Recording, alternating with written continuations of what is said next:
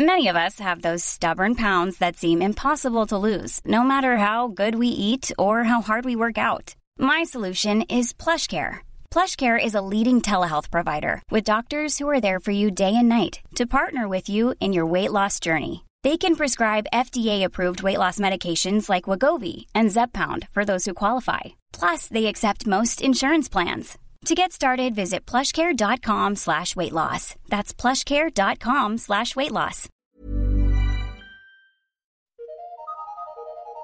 Eu sou Mário Persona e essas são as respostas que eu dei aos que me perguntaram sobre a Bíblia. A sua dúvida é se nós somos criaturas ou filhos de Deus. Bem, às vezes nós usamos indistintamente palavras como criatura de Deus ou filho de Deus, mas existem algumas diferenças entre esses dois termos. Pense, por exemplo, em um automóvel.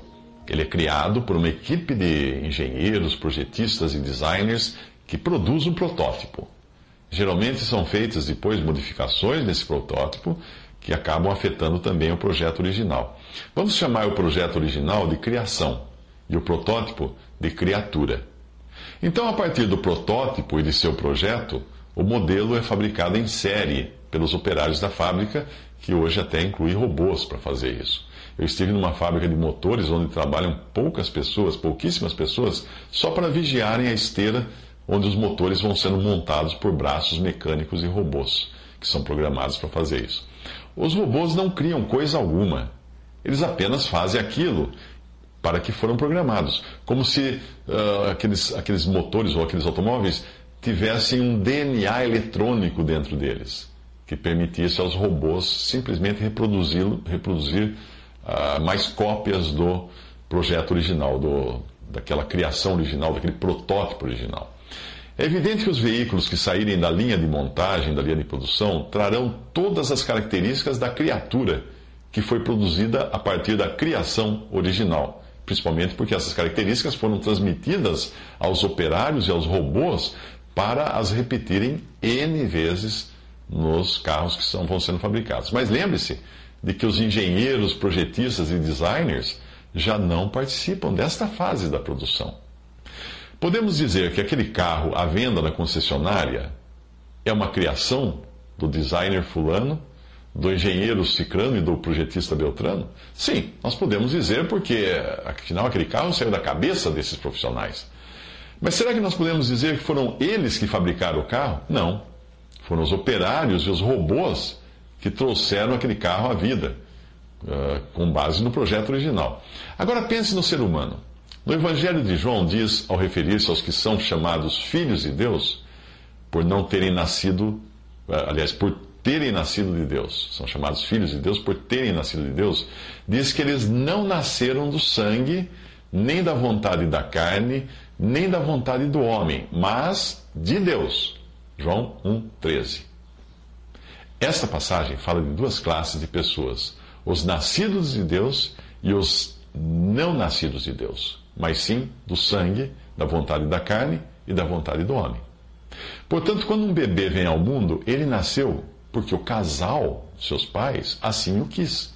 Porque tiveram vontade, sentiram vontade da carne para se relacionarem sexualmente, e o bebê traz em si as características de seus pais, transmitidas através do sangue que ele herdou dos seus pais.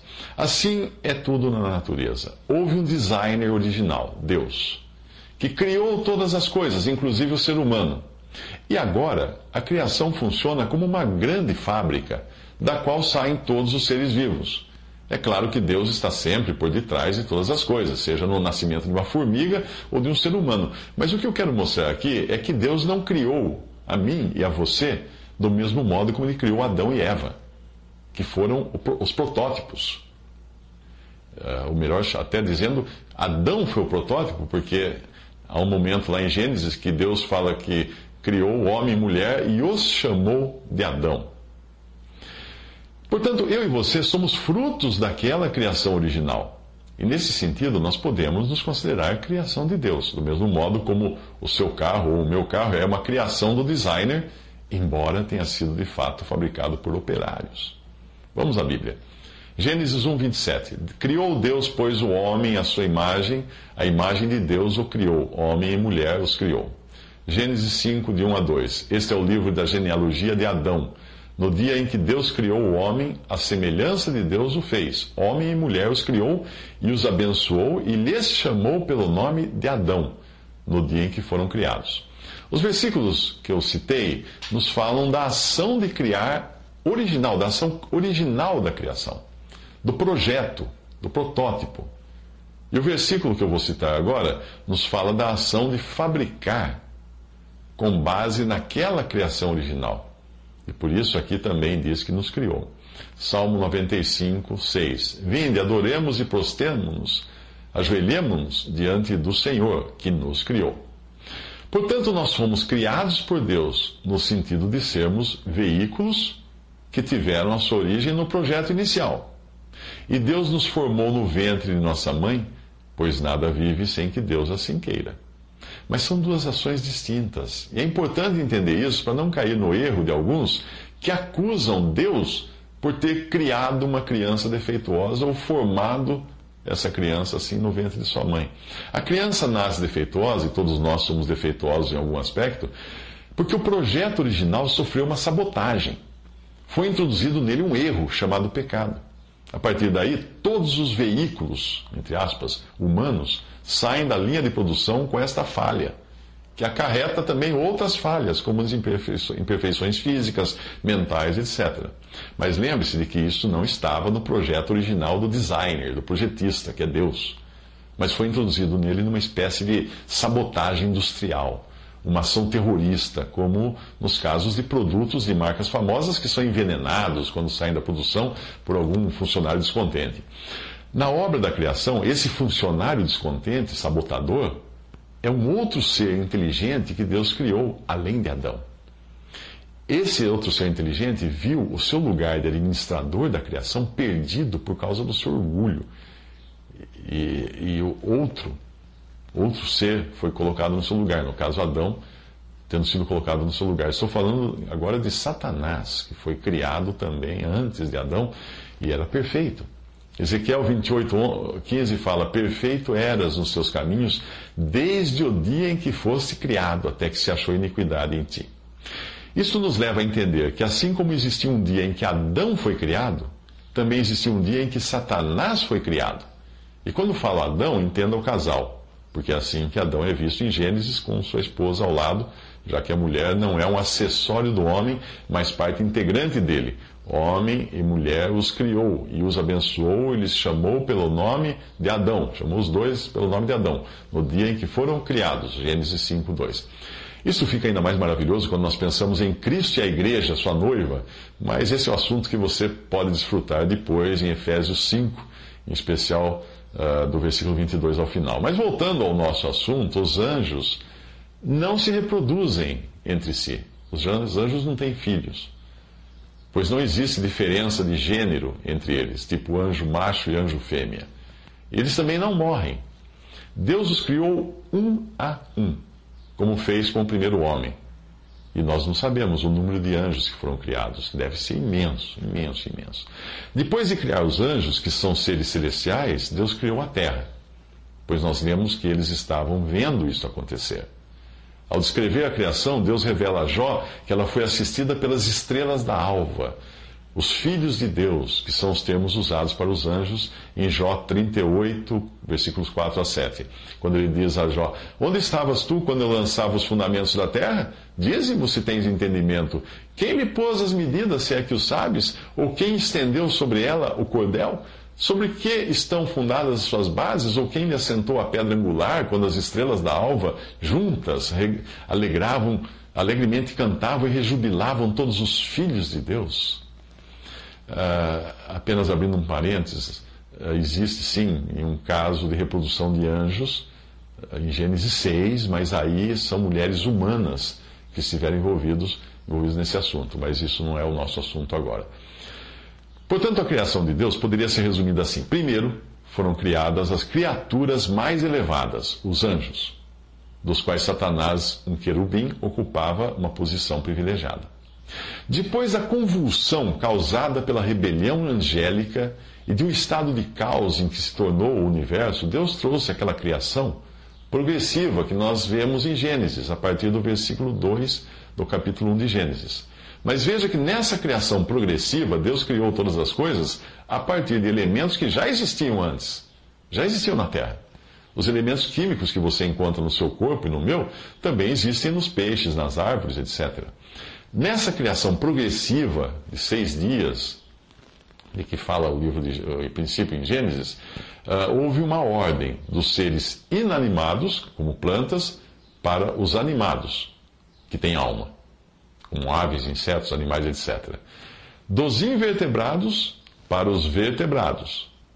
E aí, culminando na coroa dessa criação, que é o homem, o único que recebeu o sopro de Deus e que tem um espírito capaz de se comunicar com seu Criador. Assim como ocorre com os anjos, o homem é um ser moral, com responsabilidades diante de Deus, ao contrário de plantas e animais. Eles não têm qualquer senso moral. Mas, diferentemente dos anjos, os homens se reproduzem e morrem, enquanto os anjos não se reproduzem e nem morrem. Os anjos que Deus criou no princípio são os mesmos que existem, que existem por aí. No caso de Adão, o que vemos por aí são seus descendentes, nascidos da vontade do homem, da vontade da carne e do sangue, não criados diretamente por Deus. Com isso, nós chegamos à segunda parte da sua pergunta, que é se os homens são filhos de Deus. Não, os homens não são filhos de Deus. Tecnicamente falando, os homens são criação de Deus, mas não filhos. Originalmente, só existiam duas classes de filhos de Deus, por terem sido criados diretamente por Deus os anjos e Adão. E os homens? Veja que eles não são chamados de filhos de Deus, mas sempre de filhos de alguém. Enquanto Adão é chamado de filho de Deus. E na passagem de Jó 38, de 4 a 7, que eu li, uh, os anjos são também chamados de filhos de Deus. Veja quando descreve os homens, nessa passagem, por exemplo. Cainã, filho de Enos. Enos, filho de Sete. Este, filho de Adão, filho de Deus. Lucas 3,38. Agora existe, hoje existe uma terceira classe de filhos de Deus, que é daqueles que creem em Jesus. Isso é muito claro na passagem do Evangelho de João. Veja que é uma posição condicional, a qual se entra pela fé em Cristo Jesus. É uma posição também de privilégio, a qual podemos chamar a Deus de Pai. E é também uma posição de responsabilidade de filhos. João 1, de 10 a 13, diz assim: O Verbo estava no mundo, o mundo foi feito por intermédio dele, mas o mundo não o conheceu. O mundo é o sistema humano.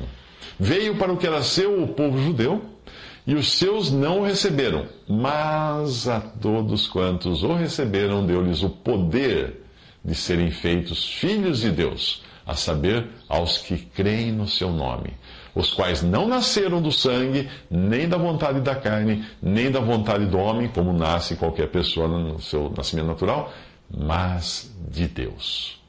Gálatas 3,26: Porque todos sois filhos de Deus pela fé em Cristo Jesus. Isso significa que quem não crê em Cristo Jesus não é filho de Deus. Gálatas 4,6: E porque sois filhos, Deus enviou aos vossos corações o Espírito do seu Filho, que clama, Abba Pai. Por meio da obra na cruz, sua morte e ressurreição uh, de, de Cristo na cruz, Deus, por assim dizer, deu um reset em tudo. E iniciou uma nova criação a partir de Cristo, do modo como ele havia feito antes a partir de Adão. E hoje todo aquele que está em Cristo é nova criação, não nova criatura, como algumas traduções trazem uh, erroneamente. Esse que é nascido de Cristo é nova criação e aguarda o momento quando será transformado à semelhança de Cristo, ressuscitado e glorificado.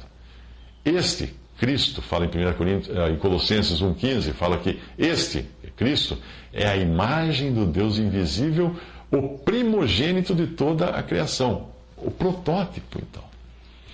Portanto, se alguém está em Cristo, é nova criação. As coisas antigas já passaram, eis que surgiram coisas novas. 2 Coríntios 5,17, eu estou lendo agora a versão, nova versão internacional, que, que fala criação no lugar de criatura, que é o mais correto. O que importa é ser uma nova criação, Gálatas 6,15. Mas veja que mesmo os que fazem parte desta nova criação não foram criados um a um, como os anjos ou como Adão. Na nova criação, Cristo é as primícias, os primeiros frutos, o protótipo. E ele é também a semente que, assim como Adão, deu origem a toda uma nova linhagem. Eu sugiro que você leia atentamente o capítulo 15 de 1 Coríntios, pois lá tudo está muito bem detalhado. Lembre-se de duas coisas. Jesus é o último Adão, porque na cruz Deus deu, Deus deu por encerrado o projeto, por assim dizer, do primeiro Adão, condenando na cruz à morte o seu filho Jesus. Sobre o velho homem, descendente de Adão, nós poderíamos bater o carimbo dizendo projeto arquivado. Fim. Considere agora destinados à sucata as carrocerias dos veículos que ainda andam por aí. Usando do meu exemplo, o velho homem saiu de linha, está obsoleto. Jesus é o último Adão, porque há, por assim dizer, apenas duas criações do homem: Adão e Cristo. Embora Cristo não, não tenha sido criado por ser Deus, ele se fez homem em algum momento do tempo para ser chamado de último Adão. 1 Coríntios 15, 45. Pois assim está escrito: O primeiro homem, Adão, foi feito alma vivente. O último Adão, Cristo, porém, é espírito, espírito vivificante. Aí o versículo 47 diz: O primeiro homem, Adão, formado da terra é terreno. O segundo homem, Cristo, é do céu. Adão é chamado de primeiro homem porque dele vieram outros, como eu e você. Cristo é chamado de segundo homem e não de último homem porque dele vem outros, vem todos os que creem nele, os quais têm agora uma vida que literalmente não é desse planeta, mas do céu. Mas para isso acontecer, o grão de trigo precisava cair na terra e morrer, como fala João no capítulo 12, versículo 24 do seu evangelho. Na verdade, na verdade vos digo que se o grão de trigo caindo na terra não morrer, fica ele só, mas se morrer dá muito fruto. São as palavras do Senhor naquele evangelho. 1 Coríntios 15, 37 diz que quando semeias, não semeias o corpo que há de nascer, mas o simples grão, como de trigo ou de qualquer outra semente.